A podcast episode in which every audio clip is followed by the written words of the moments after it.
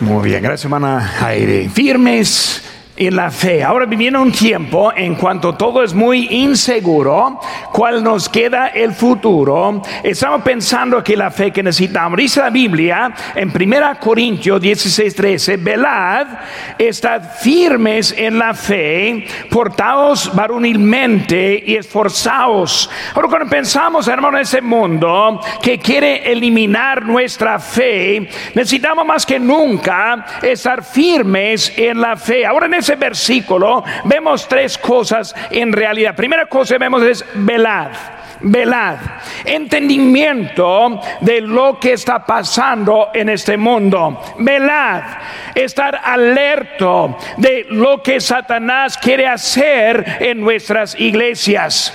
Para velar hay que entender la fuente. 1 Pedro 5:8 dice, sed sobrios y velad, porque vuestro adversario el diablo, como león rugiente, anda alrededor buscando a quien devorar.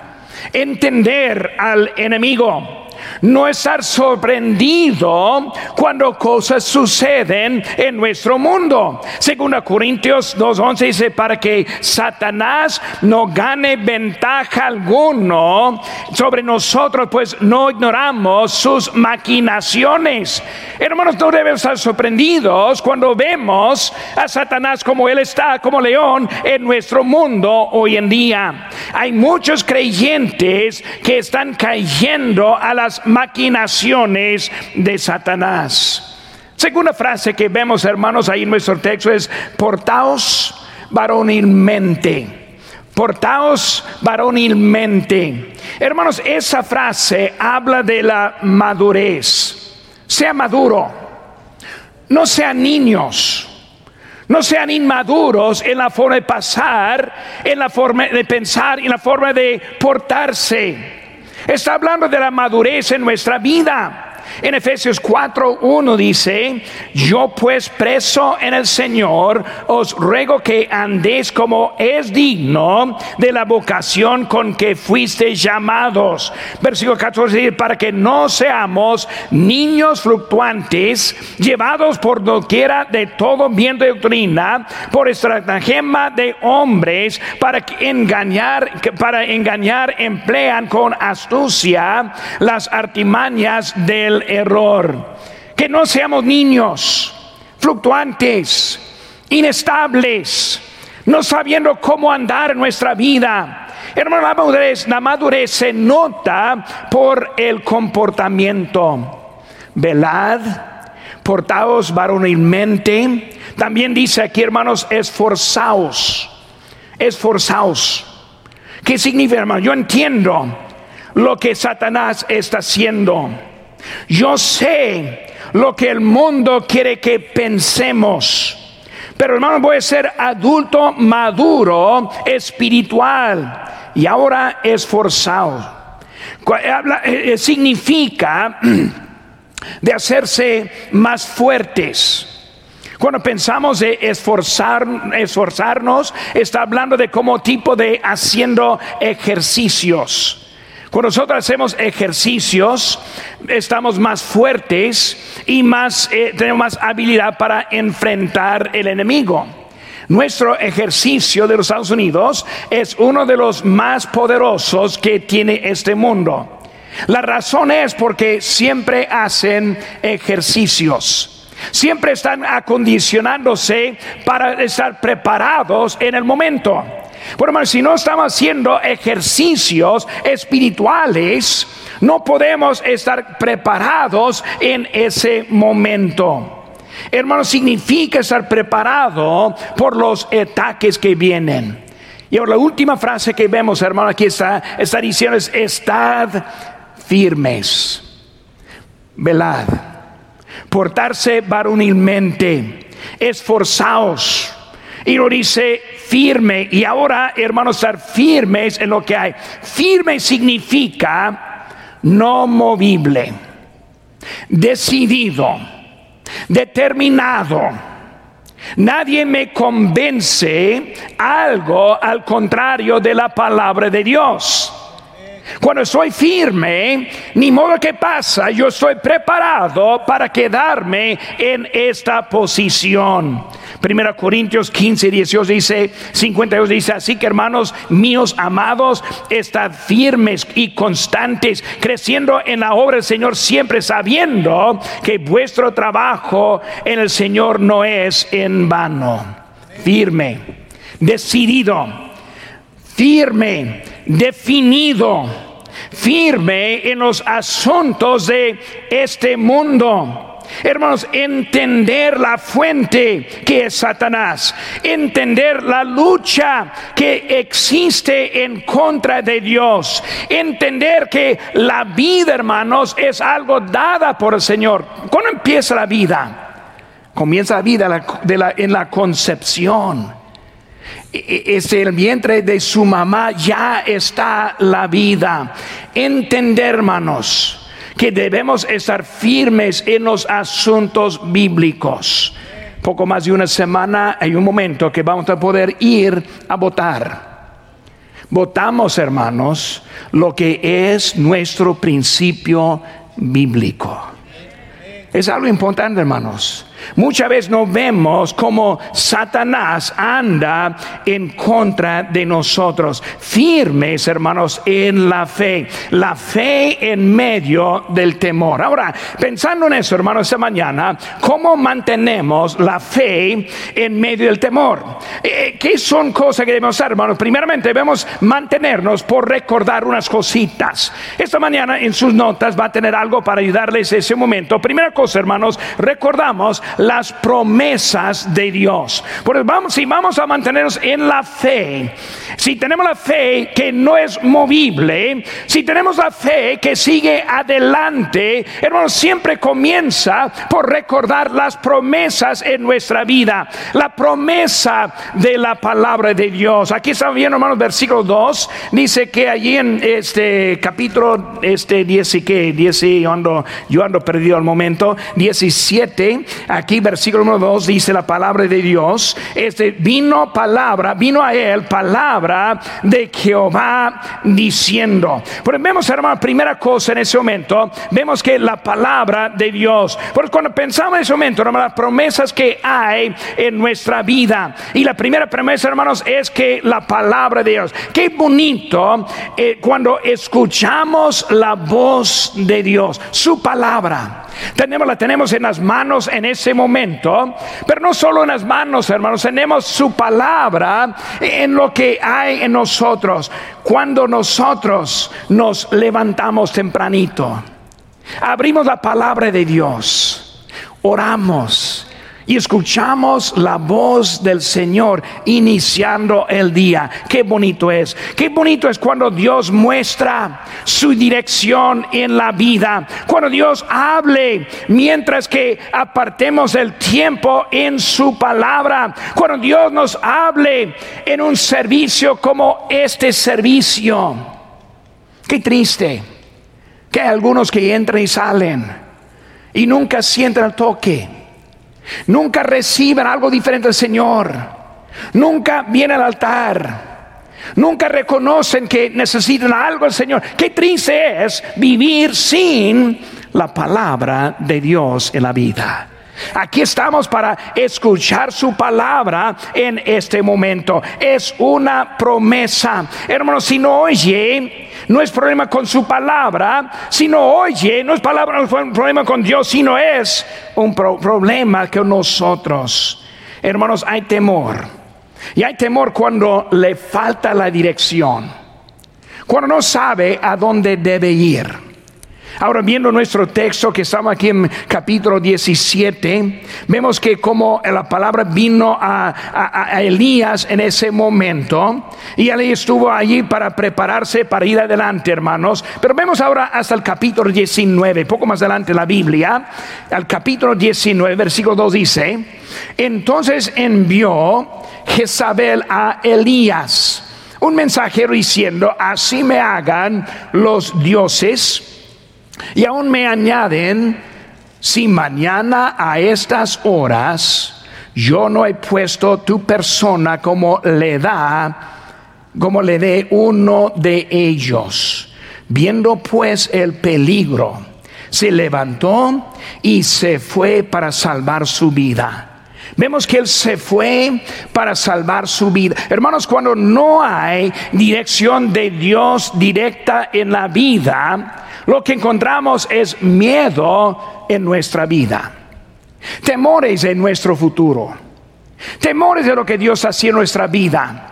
Ese mismo Elías que escuchaba la voz de Dios en capítulo 17, ahora está huyendo, huyendo de una mujer porque no estuvo a través de su palabra otra vez.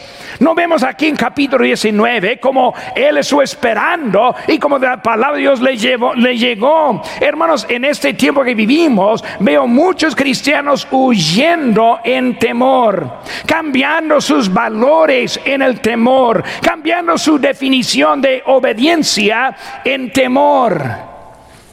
Algo pasa cuando no apliquemos la palabra de Dios en la vida, cuando no sigue la dirección de la palabra de Dios.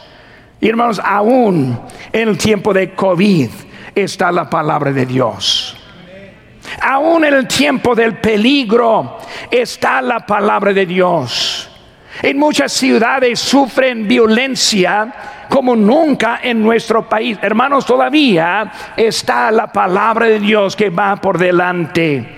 Hermanos, la palabra de Dios nos da la información de lo que debemos estar haciendo. Salmo 25, cuando dice, muéstrame, oh Jehová, tus caminos, enséñame tus sendas, encamíname en tu verdad y enséñame, porque tú eres el Dios que, de mi salvación.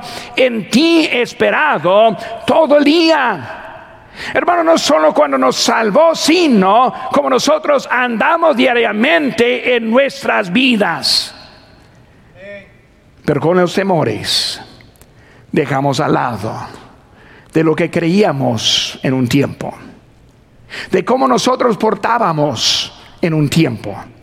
En esta tarde les animo a estar aquí porque voy a estar dentro de este asunto un poco más. Pero es algo que vemos que Dios quiere hacer. Su palabra nos da la dirección. Como dice el texto en Salmo 119 y 105, lámpara es a mis pies su palabra y lumbrera mi camino. Entendemos que es la palabra que nos da la información. Segunda cosa, el inciso B, la promesa de la presencia de Dios. Primero, la palabra de Dios. Ahora la presencia de Dios. Aquí estamos en capítulo 17, versículo 9 dice, levántate, ve a Sarepta de Sidón y mora allí. Y aquí yo le he dado orden allí una mujer viuda que te sustente. Vemos, hermanos, la presencia de Dios. Hermanos, la presencia de Dios produce la paz. La paz. Hay mucha ansiedad con cristianos en este día. Me llega muy enseguida alguien que tiene ansiedad. ¿Qué quita la ansiedad? Hermanos, la presencia de Dios. Dice en Romanos 5.1, justificados pues por la fe, tenemos paz para con Dios por medio de nuestro Señor Jesucristo. Hermanos, Él nos da la paz en nuestra vida. Con su presencia encontramos la paz me levanto en la mañana, antes de salir de la cama, estoy orando, Señor, dame otro día.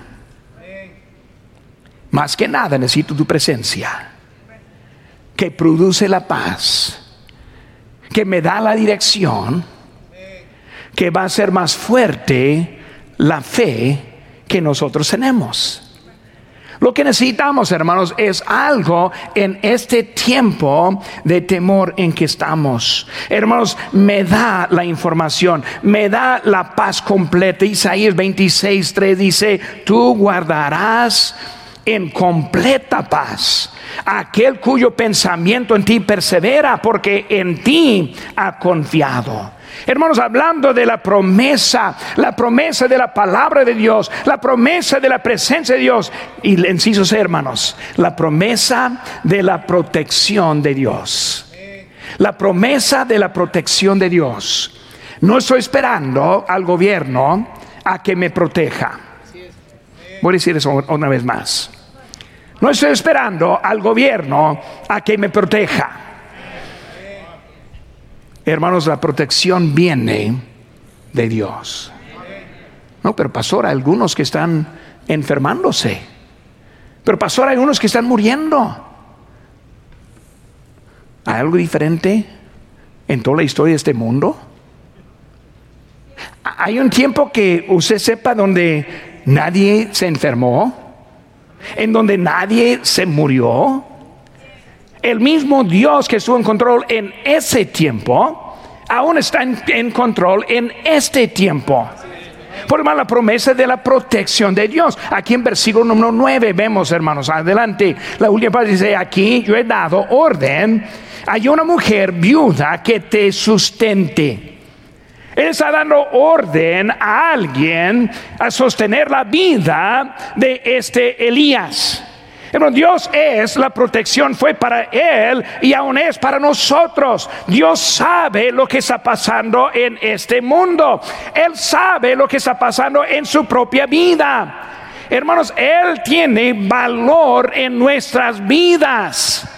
Nosotros somos alguien para Dios, dice la Biblia en Lucas 12:7. Pues aún los cabellos de vuestra cabeza están todos contados. No temáis, pues, más valéis mucho vosotros que, que muchos eh, eh, pajarillos.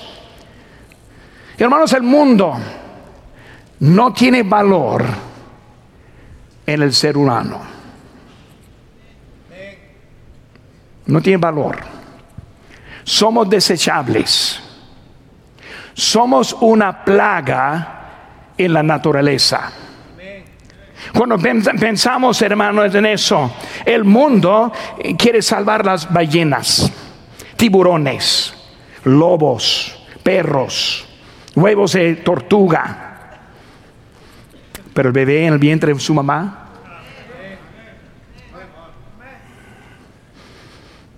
hay algo mal cuando no ve eso. Algo mal cuando no entienda eso. El mundo está en contra de Dios. ¿Por qué el hombre? No, pues somos muchos. E, e, el mundo está sobrepoblado. Hermano, necesita un día subir a un avión a donde quiera ir y puede volar y los espacios sin vida, sin hombres, sin personas, es inmenso en este mundo. Eh, no estamos sobrepoblando nada esta, este planeta. No más es ah, porque está en contra del hombre. Aquí es la, aquí la razón. Somos hechos en la imagen de Dios. La tortuga, vamos a guardarlos Tiburones, hay que volverlos al, al mar para que puedan comer a otra persona. Pero humano, no, eso no es problema.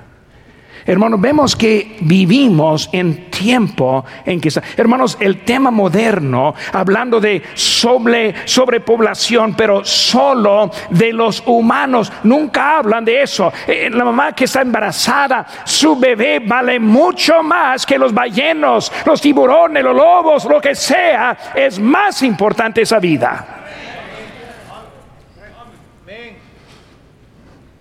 El que está en contra de su bebé está en contra la palabra de Dios. Está en contra de Dios. Y los cristianos en contra de ellos. Hermanos, vemos que hay temores que está pasando hoy en día. Qué vergüenza cuando nosotros no vemos el valor en el ser humano. Eh, hermanos, es tiempo para recordar este de las promesas de Dios. Es tiempo recordar lo que Dios quiere hacer en este mundo. Él quiere salvar a todos, no solo los que están en una parte u otra, a todos. Dios ama a este mundo. El temor, el temor. Segunda cosa, hermanos el pasado con Dios. Porque hemos visto las promesas, y hay promesas, pero también no solo las promesas, sino también el pasado. ¿Qué vemos, hermanos, en el pasado? Vemos primero es tener valores con Dios. Ahora, cuando hablamos del pasado, tener valores con Dios. Eh, eh, ahora vemos en capítulo 16, versículo 33, dice, hizo también Acab una imagen de acera, haciendo así Acab, más que todos los reyes de Israel que reinaron antes que él, para provocar la ira de Jehová contra Dios de, Israel. En su tiempo, y el de Betel, reedificó a Jericó, y a, a, precio de la vida de Abraham, su primogénito, echó el cimiento y a precio de la vida de Segú, su hijo menor puso sus puertas, conforme a la palabra que, de, que Jehová había dado por Josué, hijo de. Entonces, Elías Tisbita, que era de los moradores de Galad, dijo acá, vive Jehová de Israel, en cuya presencia estoy, que no habrá lluvia ni rocío en estos años, sino por mi palabra. Vemos, hermanos, que hay algo de valores que sufrieron en ese momento. Ellos reedificaron a Jericó. Rápidamente, vamos a ver aquí atrás de mí en Josué capítulo 6, 26. En aquel tiempo hizo Josué un juramento diciendo, maldito delante de Jehová el hombre que se levantare y reedificare esta ciudad de Jericó sobre su primogénito eche los cimientos eh, de ella y sobre su hijo menor, así sus puertas. Acá no tuvo valores. Acá cambió lo que fue la orden. Vemos que acaba ahora está sufriendo en eso.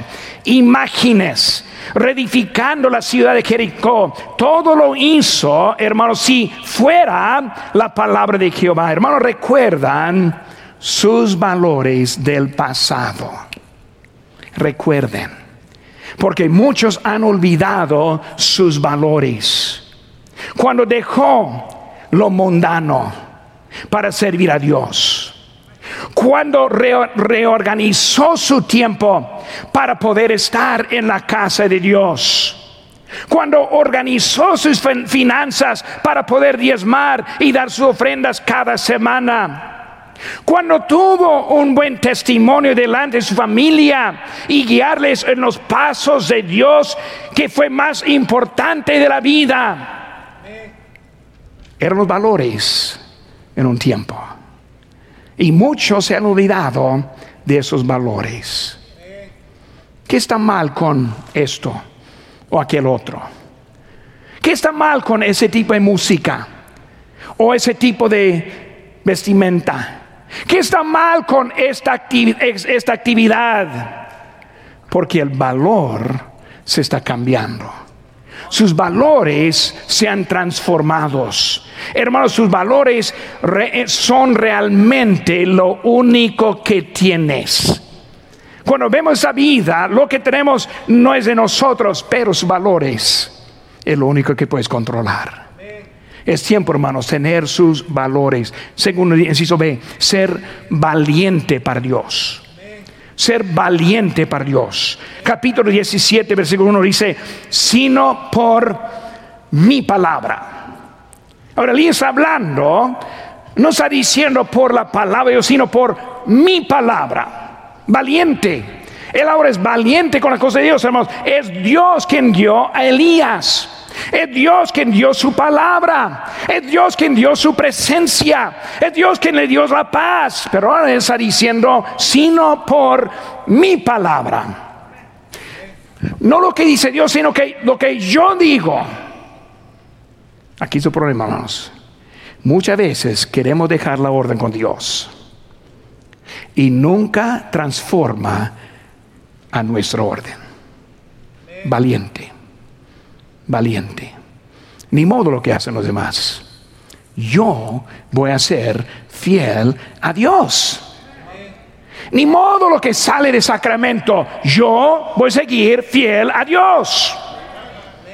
Pero hoy en día no tenemos esos valores y, no somos valientes para Dios. Cuando está diciendo, hermanos, Él tomó posesión de la voluntad de Dios.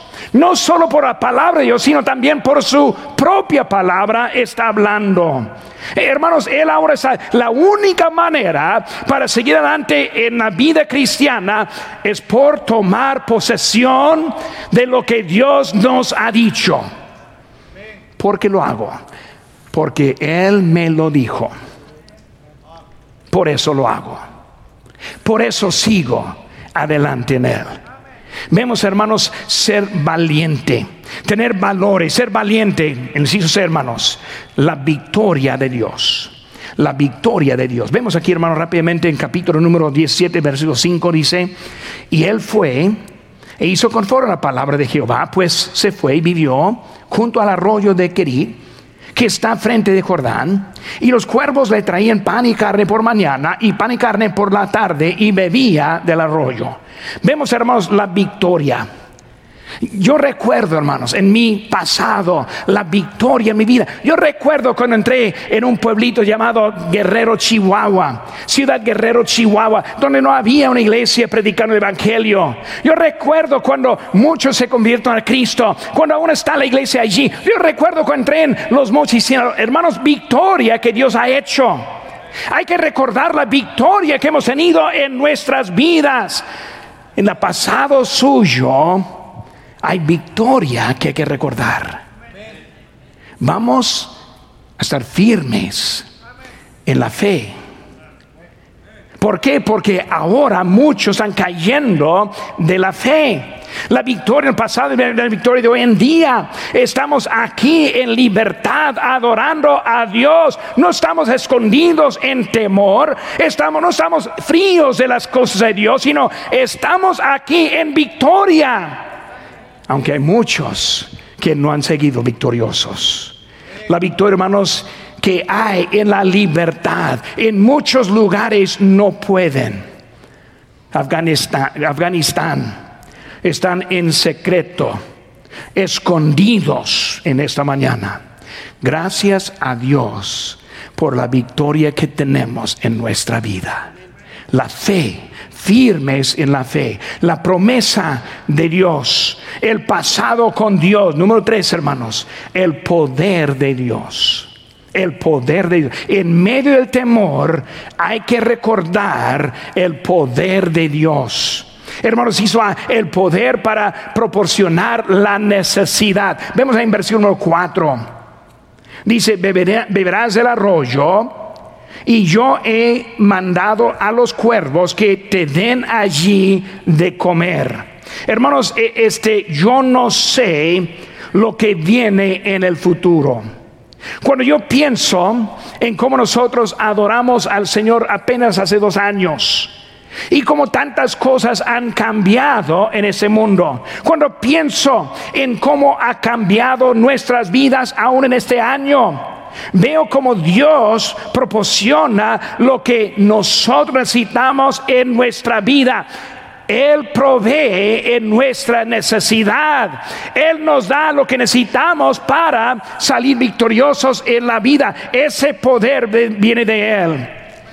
Vemos el poder de Él en la necesidad. ¿Qué dice, hermanos? Un texto famoso, Filipenses 4:19. Mi Dios, pues, suplirá todo lo que os falta conforme a sus riquezas en gloria en Cristo Jesús.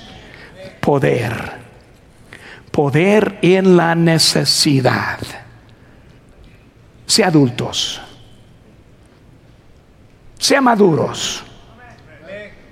Acepte responsabilidad Siga adelante el poder que el Señor nos ha dado. El poder también, hermanos, en los problemas. El inciso C. Digo B. El poder en los problemas. Versículo 7. Pasado algunos días se secó el arroyo porque no había llovido sobre la tierra. Hermanos, poder en los problemas. Elías, ve, bebe, el arroyo ahí está. Él siguió la palabra. Él siguió la dirección de Dios. Él hizo lo que debería hacer. Y Elías, por tu palabra no está lloviendo. Y ahora por falta de lluvia se secó el arroyo. Cuando vemos a Él puede pensar, pues algo no está bien. Dios dijo que no llueva, no, no va a llover. Le manda a tomar y luego se seca por falta de agua a donde le mandó. Dios quiere mostrarnos los pasos en nuestra vida. No es por la lógica, sino es por su mandato. Recordando los discípulos pescando, agarrando la pesca muy grande ese día. Le llevaron ahí a la orilla del, del, mar de esa mañana. Y dice, dejándolo, le siguieron a Cristo. Ahora, si Cristo le dio la bendición, ¿por qué no sigue ahí limpiando sus peces, vendiéndola, comiendo? No, lo dejó, lo tiró para seguir la voz de Dios. Elías, ¿no estás en la voluntad de Dios? ¿Que, ahora está en un arroyo que se secó? Elías, algo que no, no, se entiende bien, ¿qué está pasando en tu vida que provocó esta sequía? Hay que seguir la voz de Dios. Aún en los problemas, seguimos adelante. Su poder en esos problemas. Por la, obediencia, hermanos, vienen problemas en la vida. Dicen, según Timoteo 3:12, y también todos los que quieren vivir piadosamente en Cristo Jesús padecerán persecución. Todos. Si no sufren, indicarlo en su vida cosas no van como nosotros pensamos. Dios muestra su poder en nuestros problemas. Escuchen mi hermano, dice en 2 Corintios 12, 9, y me ha dicho, bástate mi gracia, porque mi poder se perfecciona en la debilidad.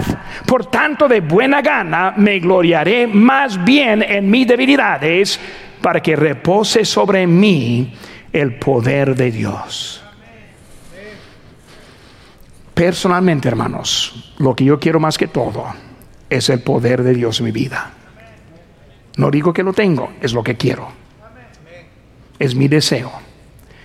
Es mi oración.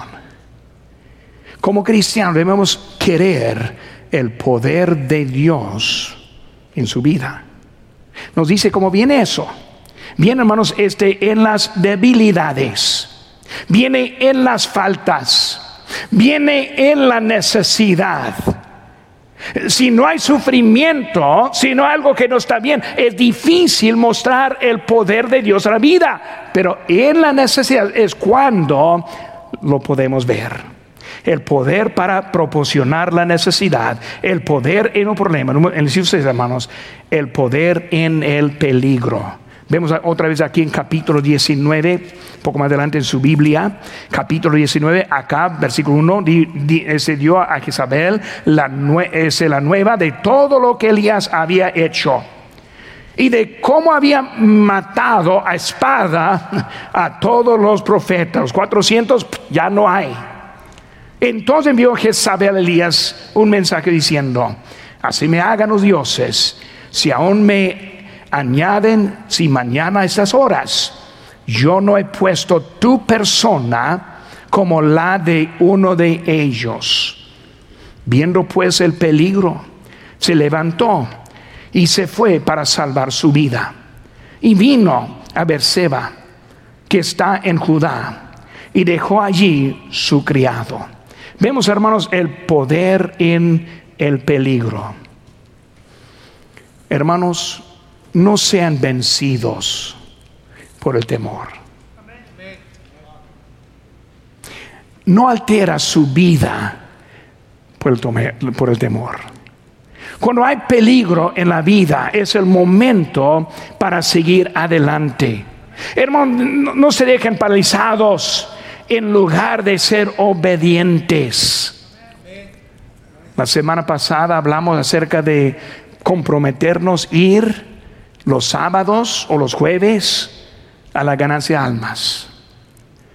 Sigan adelante, hermanos. No, digan, pues no lo podemos hacer. Sigue lo que Dios quiere hacer en nuestra vida. Adelante es en medio del temor que existe. ¿Cómo nos mantenemos la fe en medio del temor? ¿Cómo es que vamos a seguir en este tiempo? Recordar las promesas de Dios, el pasado con Dios y el poder de Dios. ¿Para qué? Para salir victoriosos en la vida cristiana. Clean rostro, hermano.